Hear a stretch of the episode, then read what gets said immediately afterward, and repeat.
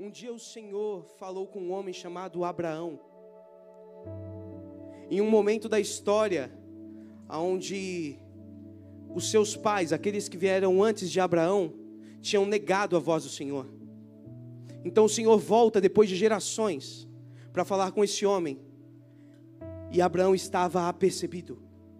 Então Abraão sai de uma terra de idolatria, de uma terra onde limitava ele, e vai atrás de uma voz. E isso é Yom Teruah. É o Senhor com a sua voz vindo de encontro aos nossos corações. E a partir da voz que nós ouvimos, a partir da comunicação que Ele tem conosco, nós podemos agora avançar e olhar para coisas que nós não conseguíamos, olhar para coisas que nós víamos, e assim como Abraão chegou um momento que ele chegou numa terra, a terra era estéril, e ele fala: Senhor, eu não tenho o que fazer aqui. Mas na realidade, Abraão era a bênção da terra, e a partir de uma postura de coração, Abraão deu início e ficou conhecido como o início da nossa fé, da emuná.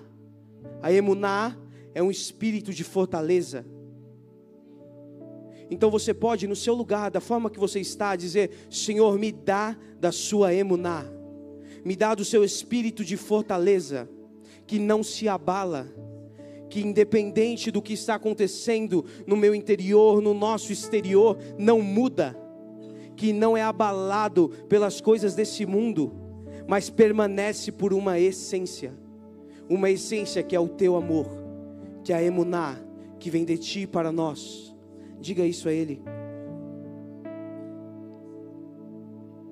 Nós estamos falando muito sobre o arrependimento e uma postura de coração.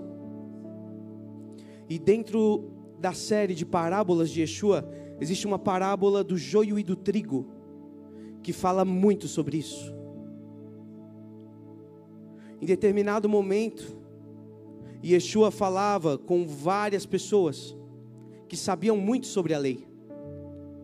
E ele então entrega algumas questões sobre o joio e o trigo e começa a reverter a forma que as pessoas pensavam em relação ao reino, porque eles queriam um reino que libertasse, um reino que tomasse é, Israel de Roma e então tirasse com mãos de ferro todo o povo de uma opressão.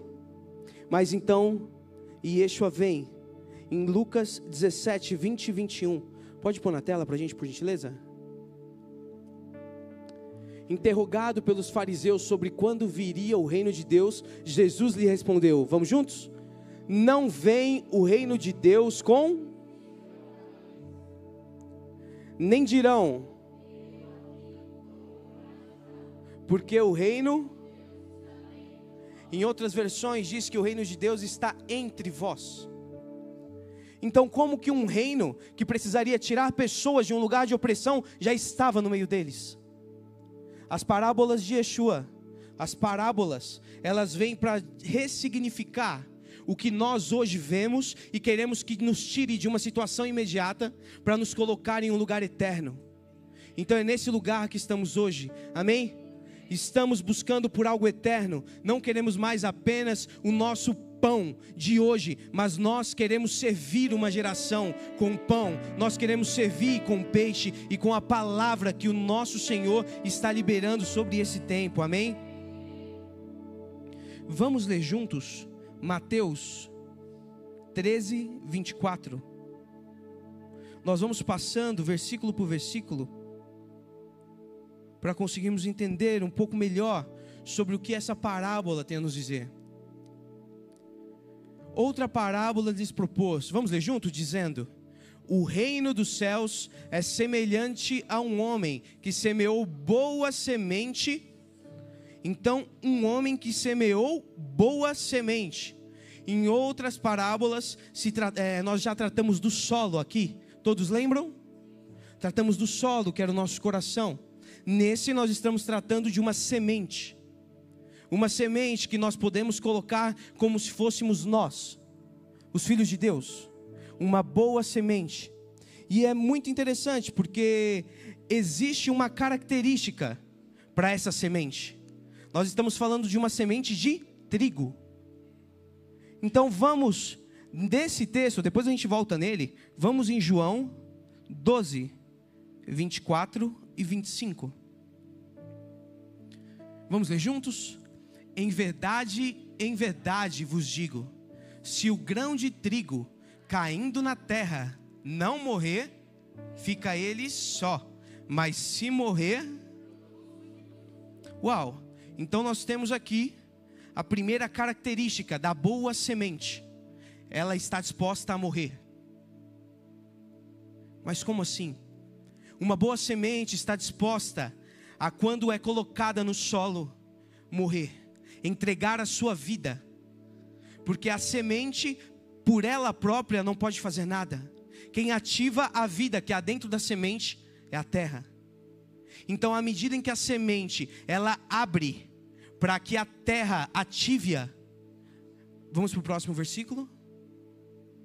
Quem ama a sua vida mas aquele que odeia a sua vida neste mundo. Por quê? Porque à medida que a semente entende que não é mais sobre o que ela tem, e ela passa por um processo, e ela vence o processo que foi colocada, então a vida da terra faz com que ela frutifique. E quando dá muitos frutos, isso é para a sua eternidade. Então você crê que esse lugar que o Pai está te chamando não é mais um lugar onde você precisa se esconder dele e ficar vivo, mas é um lugar onde você pode se entregar, porque a vida que há nele vai fazer sentido para você. A vida que há nele vai fazer com que você frutifique para a vida eterna. Nós acreditamos que à medida em que nós nos deixamos morrer para esse mundo, nós nos deixamos morrer para as nossas coisas, nós ganhamos algo que é eterno. Nós ganhamos uma vida que não está descrita em livros, que não está descrita em receitas, mas nós ganhamos uma vida que não precisa mais ser de uma vida de tentativa e erro, mas uma vida onde o próprio Espírito do Pai fala conosco uma vida onde o próprio Espírito de Deus tem acesso a quem nós somos e ao que precisamos desenvolver. Vamos voltar para Mateus, no versículo 25. Vamos juntos?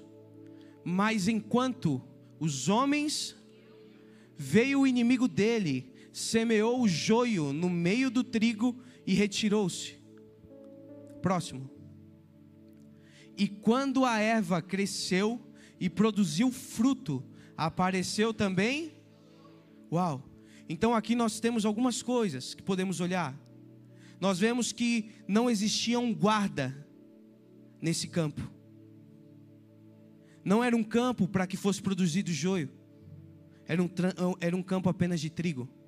Mas diz que os homens dormiram. Pode voltar nesse versículo 25? Mas enquanto os homens, será que nesse tempo, nós, ao invés de guardarmos aquilo que o Pai nos deu, não estamos dormindo? Yom Teruá fala de um despertamento, de você estar atento nesse ciclo a tudo que está acontecendo. A parábola do joio diz que enquanto os homens ele, eles não guardaram aquilo que o pai entregou, algo entrou isso nos lembra de uma história, a história do início, do princípio de todas as coisas, quando o pai deu tudo para um homem e disse: guarda e cultiva, mas ele não guardou, e porque ele não guardou, algo entrou no jardim e alterou a essência daquilo que o pai já tinha escrito. Alterou a essência das coisas que o pai já tinha dito de como seria. Então, que nessa manhã nós tenhamos lucidez e não deixemos nada alterar a essência do que o Pai falou conosco. Você pode levantar a sua mão e dizer: Pai, nós não deixaremos, nós não dormiremos e guardaremos a semente que o Senhor nos der, e nós, como uma semente, não nos corromperemos. Você pode dizer isso a Ele? As parábolas, elas servem tão somente para que nós tragamos para o nosso dia, para o nosso hoje. Então você pode dizer a Ele: Senhor, nós não dormiremos. Assim como as noivas, nós não perderemos a essência que o Senhor nos entregou, mas nós permaneceremos firmes. Você pode dizer isso? Nós permaneceremos firmes, Senhor. Nós não perderemos aquilo que o Senhor nos deu como essência.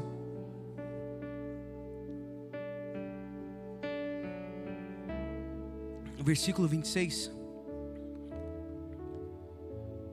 E quando a erva cresceu e produziu fruto, apareceu também.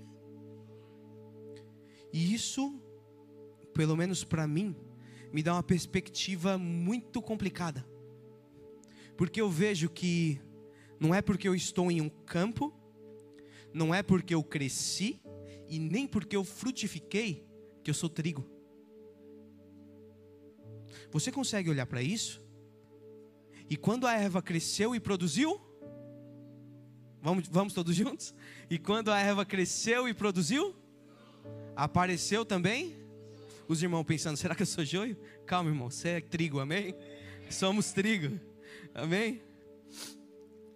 Então nós podemos estar num campo do nosso Senhor, nós podemos estar plantados na melhor terra, nós até podemos ser regados todos os dias, nós podemos participar com nossos irmãos da vida do corpo, crescemos e frutificarmos. Mas se nós não decidimos morrer, nós continuamos sendo joio.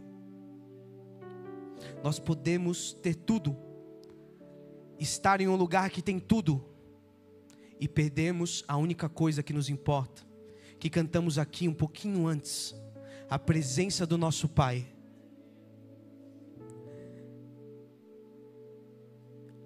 As parábolas, elas não são apenas alegorias, elas trazem ensinamentos do que de fato aconteceram. E algumas vezes nas Escrituras nós podemos ver exatamente esse cenário, assim como em Atos dos Apóstolos, capítulo 5, do 1 até o 11. Vamos ler juntos? Vamos juntos? Entretanto, certo homem chamado, com sua mulher, vendeu uma, mas em acordo com sua mulher, reteve parte do preço e levando o restante. Aqui nós temos algo muito importante, porque em momento nenhum nessa parábola nós vimos uma ordem. Ananias e Safira, vendam tudo que vocês têm. Não existiu isso. Diz que Ananias e Safira, em acordo, um homem e uma mulher, um casal em acordo, decidiu vender o que ele tinha. Mas diz que eles reteve, eles retiveram. Se eles retiveram é porque o que eles se proporam a fazer foi maior do que eles fizeram. Então eles guardaram parte daquilo que eles fariam. Vamos continuar. Então disse Pedro: Ananias, por que encheu seu coração? para que reservando Uau. Quatro.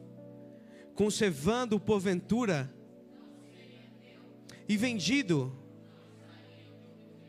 Como pois assentaste no coração este, não mentiste aos homens. Próximo. Ouvindo essas palavras, sobrevindo grande temor aos, a todos os ouvintes. 6. Levantando-se os moços. Então Ananias ele mente não aos apóstolos. Ele mente não às pessoas que estavam ao seu redor, mas ele mente ao espírito. Então ele retém algo que ele poderia entregar. E isso gera morte. Vamos continuar. 7 quase três, entrou a mulher de Ananias, não sabendo o que ocorrera, ela não sabia o que tinha acontecido. Então Pedro, dirigindo-se a ela, perguntou: Dize-me, vendestes, portanto, aquela terra? Sim, portanto. Tornou-lhe Pedro, porque. Vamos juntos? Eis aí a porta, os pés dos que sepultaram teu marido, e eles também. No mesmo instante, caiu ela aos pés de Pedro e expirou. Entretanto, os moços acharam-na morta e, levando-a, sepultaram-na junto do marido. 11. E sobreveio a toda a igreja. Então, nesse cenário, vocês leram ali, ó, e sobreveio grande temor a toda a igreja. Essa era a igreja primitiva. Os primeiros acontecimentos da igreja foram assim. Por quê? Porque existia um homem chamado Barnabé, um homem que tinha muitas posses, e ele pegou parte de tudo aquilo que ele tinha e vendeu, e depositou ao pés dos apóstolos. Para quê? Não para que ele tivesse uma glória, mas para que a igreja pudesse se expandir, para que a igreja tivesse a sua missão, porque ele ouviu a voz de Yeshua. Yeshua o chamou e, te, e deu uma missão para ele. Assim como nós temos uma missão hoje, amém? A igreja de Deus é a missão. Então eles tinham uma missão e Barnabé financiou a missão que eles tinham. Ananias e Safira, vendo isso, eles queriam o mesmo mérito, eles queriam a mesma aparência, a mesma pompa, os mesmos louros, eles queriam estar no mesmo lugar de Barnabé. Mas no momento em que eles quiseram estar, eles não poderiam dar um sacrifício menor do que o que Barnabé deu. No começo nós não falamos, né? Que ninguém pediu para eles. Então quer dizer que pode existir coisas que ninguém nos pediu. Mas nós, por estarmos com uma visão deturpada do que é a verdade, nós almejamos. Só que nós não queremos pagar por isso. Nós não queremos passar o processo. Nós não queremos morrer como a semente. Para que a terra nos dê vida, nós queremos comprar a vida. Mas a vida do Senhor ninguém compra. Ela é inegociável. Por isso ele deu o seu filho para morrer numa cruz, para que você fosse livre não de correntes assim como Roma prendia Israel, mas livres da nossa forma de pensar porque essa fase que Ananias e Safira passaram trouxe morte. Mas isso gerou temor na igreja.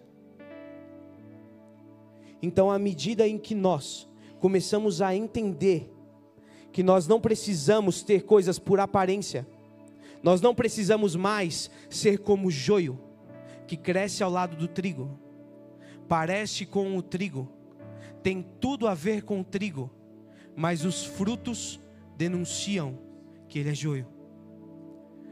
A mídia tem uma foto de uma plantação de trigo. Consegue colocar para a gente, irmão? Olha lá que bonitinho. E uma colheitadeira lá no fundo. Colheitadeira, aí é outra história. Vamos lá. Dá uma olhada nessa foto. Tem uma característica muito forte sobre o trigo. O joio ele parece muito. O joio tem as mesmas características do trigo. Mas em determinado momento, existe uma coisa que distingue o trigo do joio, que são seus frutos. À medida em que o trigo cresce e amadurece, ele tem frutos. E nós lemos, não lemos? Que cresciam, frutificavam, e o joio aparecia. Então, vamos voltar Vamos voltar para Mateus 27, 13 e 27. Então, vindo os servos do dono da casa, lhes disseram: Senhor, não semeaste? Mas eles não eram servos? Eles não eram aqueles que tinham que guardar? Então por quê? Você não semeou a semente no seu campo, que eu não tenho nada a ver com isso? Às vezes nós somos assim, né? Senhor, deu errado aqui. Mas, Senhor, não foi você que mandou eu fazer o que você queria que eu fizesse? Não é, não é bem assim ou só comigo? É, né? Mas justamente o que acontece é que o Senhor tem zelo por nós. 28. 28. Ele, porém, lhes respondeu: O inimigo fez isso, mas os servos lhe perguntarem: Então vamos resolver. Já que o inimigo fez, vamos desfazer. Vamos arrancar o joio. Ele já estava crescido, já tinha frutificado. Podia arrancar? Não. O pastor Bruno aqui é rápido no gatilho, rapaz. Tá de brincadeira? 29. Não, replicou ele. Para que ao separar o joio, não arranqueis também com ele o trigo. Você crê que o seu Senhor tem zelo por você? Você crê que você não está só, que ele tem zelo e por isso te colocou em uma família? Que independente de quem estiver do seu lado, ele está olhando por você? 30 deixai crescer juntos até e no tempo da direi aos ceifeiros. Então não são mais os servos. Todas as vezes que nós nos colocamos nessa posição, nós perdemos um lugar. Quando nós nos colocamos na posição de Senhor, assim como Adão, foi a mulher que o Senhor me deu. Não, foi Adão que não guardou assim como servos, mas foi você que plantou no seu campo. Não, foram eles que não guardaram.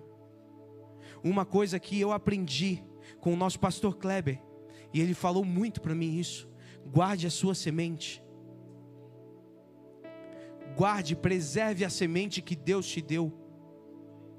Mas a semente era de quem? Era do dono da terra ou era dos servos? Era do dono da terra. Você crê que você é do dono da terra? e que Ele te guarda. As Escrituras dizem que aquele que te guarda não tosquenejará, ele não dormirá, ele não descansará, porque Ele é o seu Deus.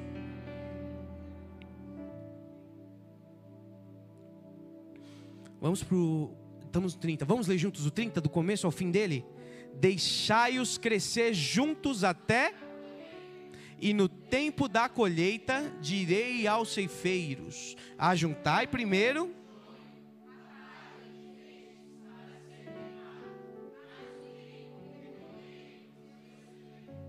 Aí vamos ler Eclesiastes 3, do 1 e o 2. Vamos juntos. Tudo tem o seu tempo, e há tempo para todo 2. Há tempo de e há tempo de tempo de plantar e tempo de Então o tempo de arrancar o que se plantou é na ceifa. E o que determina a ceifa? Um vento que sopra. Quantos aqui estavam na ceia que nós tivemos? Muitos Muitos aqui não estavam, então vou, eu vou exemplificar o que o nosso pastor falou. Não vou chamar o Lucas Douglas para segurar o trigo dessa vez. Mas o que acontece? Durante o tempo da colheita, existe um momento onde o dono da terra ele olha e ele vê um vento passando. E quando esse vento passa, ele consegue distinguir o que é trigo e o que é joio. Porque o joio é maleável e o joio tem fruto. E o fruto do joio começa a fazer com que ele penda, começa a fazer com que ele se dobre, começa até a quebrá-lo. Então, o trigo, perdão, gente, o joio não. Ah, se não fosse os irmãos ali, eu ia pregar do joio agora. O fruto do trigo, ele começa a quebrar o trigo. E o nosso pastor, ele, ele nos deixou uma mensagem. Ele disse que nós precisamos ser como aqueles que são quebrados pelo vento, aqueles que são quebrantados de coração, aqueles que têm frutos, mas não para eles mesmos. Uma das características do joio é que ele é apegado à terra. Além dele ser rígido, dele não se dobrar, ele não gosta de ser tirado da terra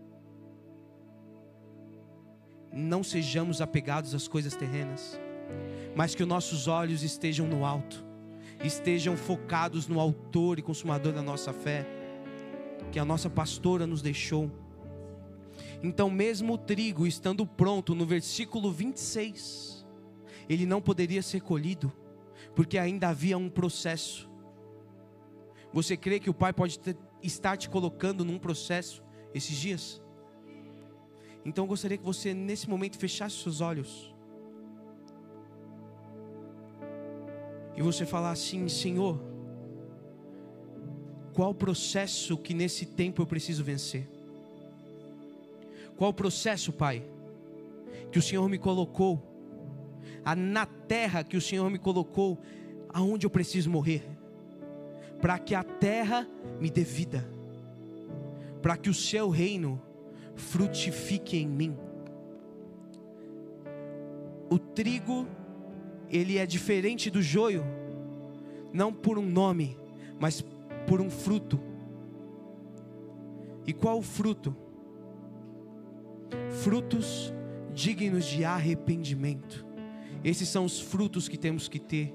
Então, aí no seu lugar, pense agora e fale com o Senhor: Senhor, quais são os frutos que nesse ciclo eu tenho que te entregar? Frutos dignos de arrependimento. O que eu preciso fazer o caminho de volta nesse tempo, Adonai? Fale com Ele agora. O que vai distinguir se nós somos trigo ou joio são os frutos que nós apresentarmos a eles nesse ciclo. Então você pode falar com ele agora. Fale com seu pai. Diga, Senhor, quais são os frutos que o Senhor espera de mim? Aonde eu preciso me arrepender? Para onde eu preciso ir? O que eu tenho que fazer, Senhor? Fale com Ele. Se você precisar se ajoelhar, se ajoelhe.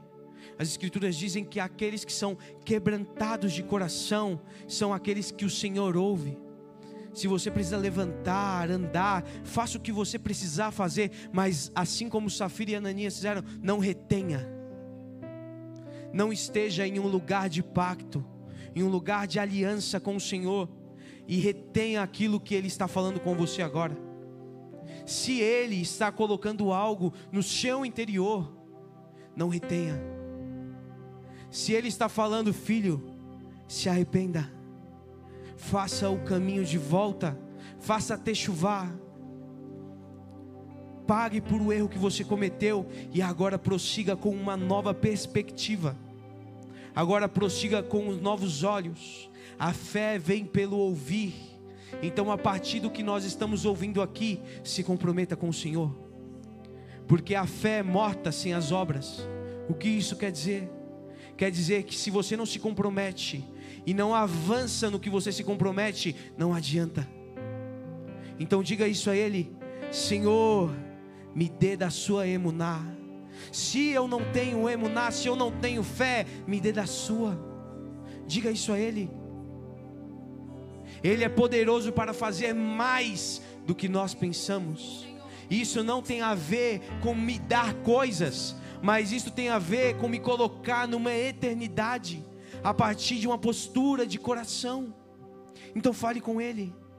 Essa é uma manhã de encontro, onde nós estamos saindo de um lugar que ouvimos a voz, que agora vemos com clareza, nos arrependemos de tudo aquilo que fizemos para prosseguir, para passar por uma festa aonde juntos seremos perdoados, para estarmos com Ele em tabernáculos.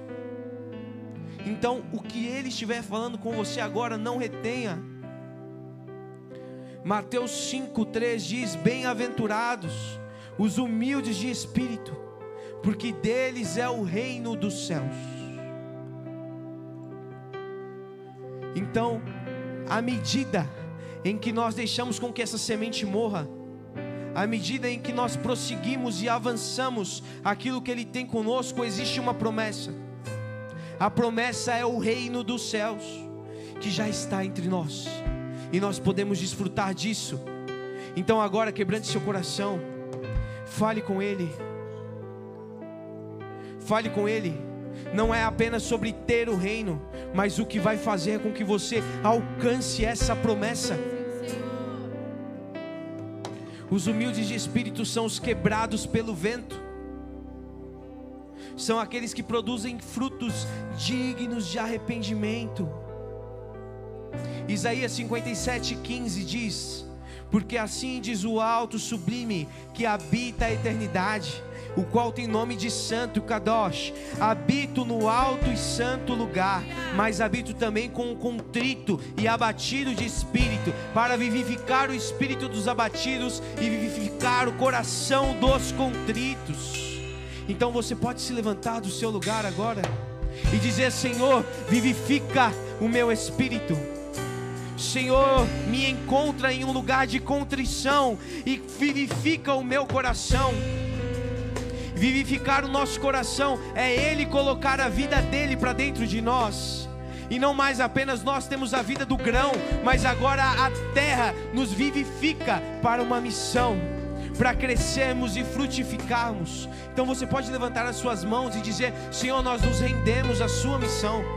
Nós nos rendemos, Senhor, a de fato agora não reter mais nada que está dentro de nós nós nos comprometemos contigo, Senhor, a ser de fato a semente que um dia, após ter o seu coração quebrado, após ser pisado, após ser esmagalhado, Senhor, nós viraremos pão e serviremos uma geração. Nós não permaneceremos apenas como trigo, mas nós seremos pão você pode levantar as suas mãos e dizer: Senhor, não é mais apenas por mim, mas agora nós queremos e nos comprometemos contigo.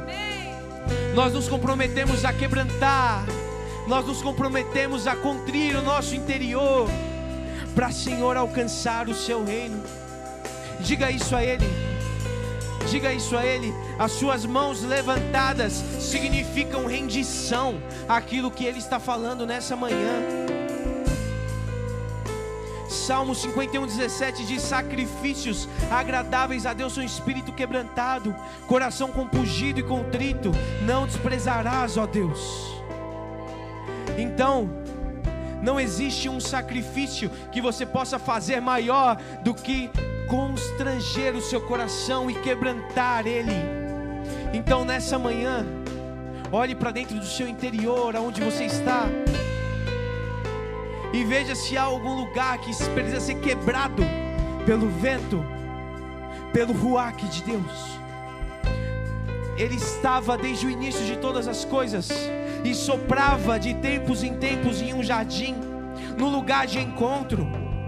Só que em um momento, quando esse vento soprou, ele não achou o homem, ele não achou aquela criatura que se encontrava com seu pai todos, todos os ciclos.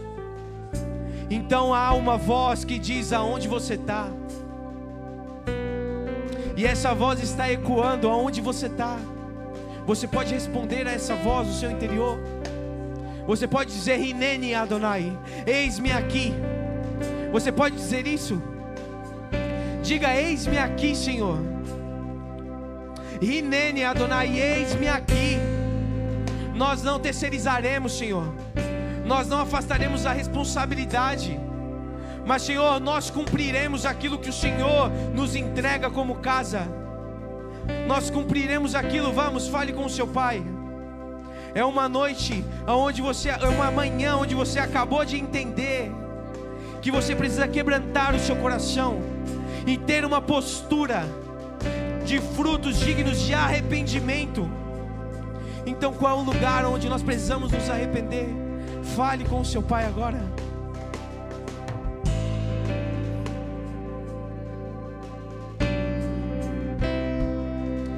Fale com ele.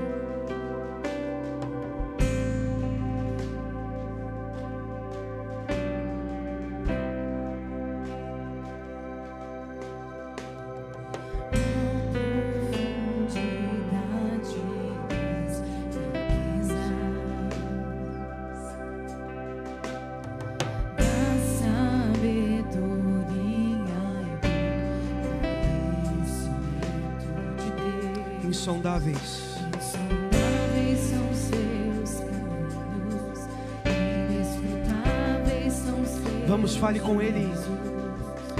Insondáveis são seus caminhos, inescrutáveis são seus juízos.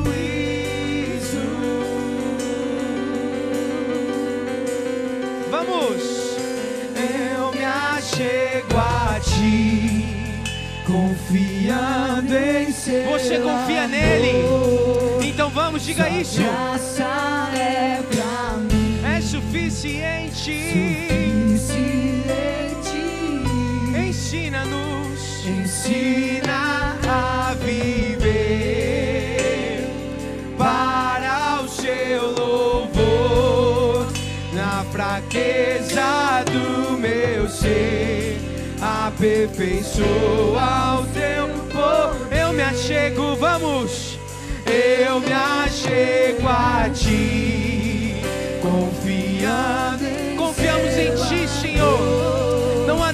que nós queiramos mais do que o Senhor, do que confiar no dono da terra, naquele que nos escolheu antes de todas as coisas. Por isso nos ensina, Adonai, nos ensina a viver para ti, nos ensina a viver na tua missão, nos ensina e nos aperfeiçoa, porque nós nos dobraremos, nós nos quebraremos a ti. Quando o seu vento soprar, eu me achego. Eu me rendo,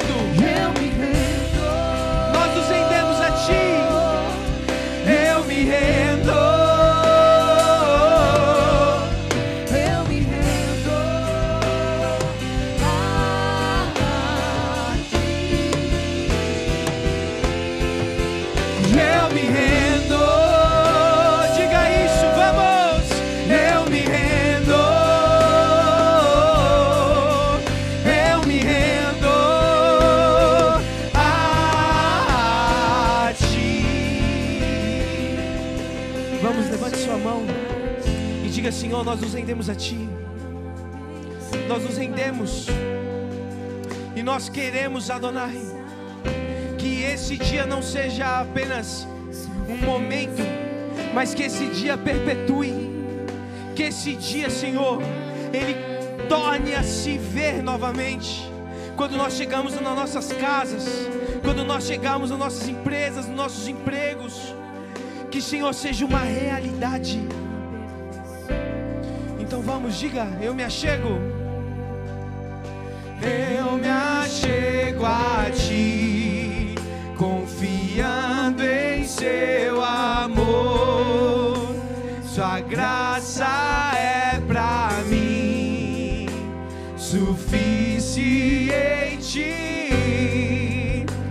Ensina